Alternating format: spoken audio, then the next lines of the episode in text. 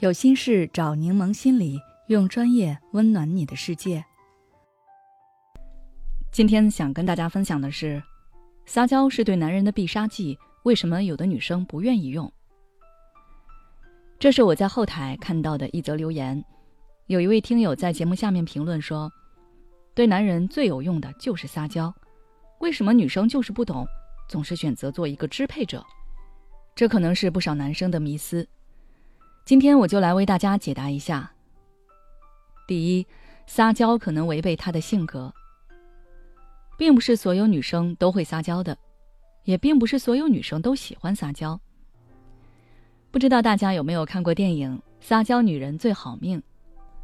周迅饰演的张慧是一个女汉子，为了追求爱的人，她选择改变自己，跟闺蜜们学习撒娇技巧，但是结果闹出了不少笑话。他自己觉得很难受，很违和。看到女二跟自己喜欢的对象撒娇说：“兔兔那么可爱，怎么可以吃兔兔时？”他忍不住翻白眼。要是让他学着去做，他是绝对不想做，也做不到像女二那样的，因为那并不是真的他。这就好比你知道拍领导马屁可以让你拥有更多升职的机会，甚至能让你少走很多路。但是你就是做不到，因为你就不是这样的人。你宁可憋着一股气，用自己的能力征服别人，也不愿意说那些曲意逢迎的话。第二，撒娇并没有你想的那么容易。撒娇这件事并不是女生专利，那为什么我们在生活中很少会看到男生撒娇呢？那是因为社会文化并不推崇男生撒娇。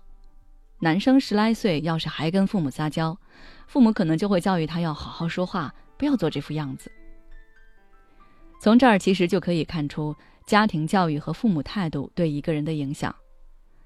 很多人会撒娇，是因为他生活在一个有爱的环境下。想一想，我们从小到大会冲着什么人撒娇呢？当然是父母长辈了。只有当我们对能满足我们愿望的人撒娇并被满足时，我们才会逐渐掌握撒娇这门技术，知道面对什么样的情况该说什么样的话，不会因为撒娇而觉得羞耻和为难。如果一个女生生活的环境是比较严苛的，父母对她要求很严厉，那么她的撒娇只会换来父母的训斥，一次又一次。她不用多久就会知道这个行为不仅不能得到她想要的，还会招致惩罚。这样的他是学不会撒娇的。撒娇算是一种获得方式，有些人体验到了并把它熟练运用，但也有人体验到了别的获得方式，那他就不会用撒娇来获取。第三，撒娇可能会让情况变得更复杂。在之前的节目中跟大家有介绍过一个现象，叫阿伦森效应，说一个老人退休后本来很享受自己的退休生活。可是有一天，一群孩子打破了这份安宁，他们在附近追逐打闹，大喊大叫。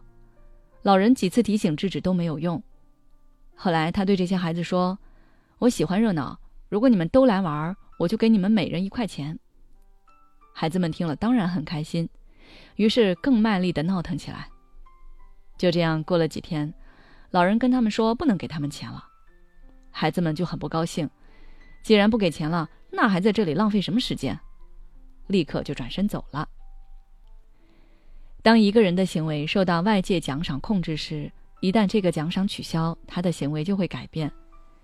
如果男人习惯了要先享受女生的夸赞或者示弱才能干活，那么当女生不再这么做时，他会觉得那不是自己的责任和义务，自己没有必要去做。尤其是在做家务和照顾孩子这方面，本来该是两个人共同承担。但是女生的撒娇言语可能会误让男生认为自己是在帮助女主，并且自己的能力强于女生，这其实是给两个人的关系埋下了一点隐患。其实，在我看来，撒娇也好，不撒娇也罢，只要能找到适合你自己的方式就可以。我们无法违背本性，没有必要照抄别人的答案。就像我做了这么多期节目，其实都是想让大家能够找到自己。这些方法适合你的你就用，不适合你的你听听就好。好了，本期的内容就到这里。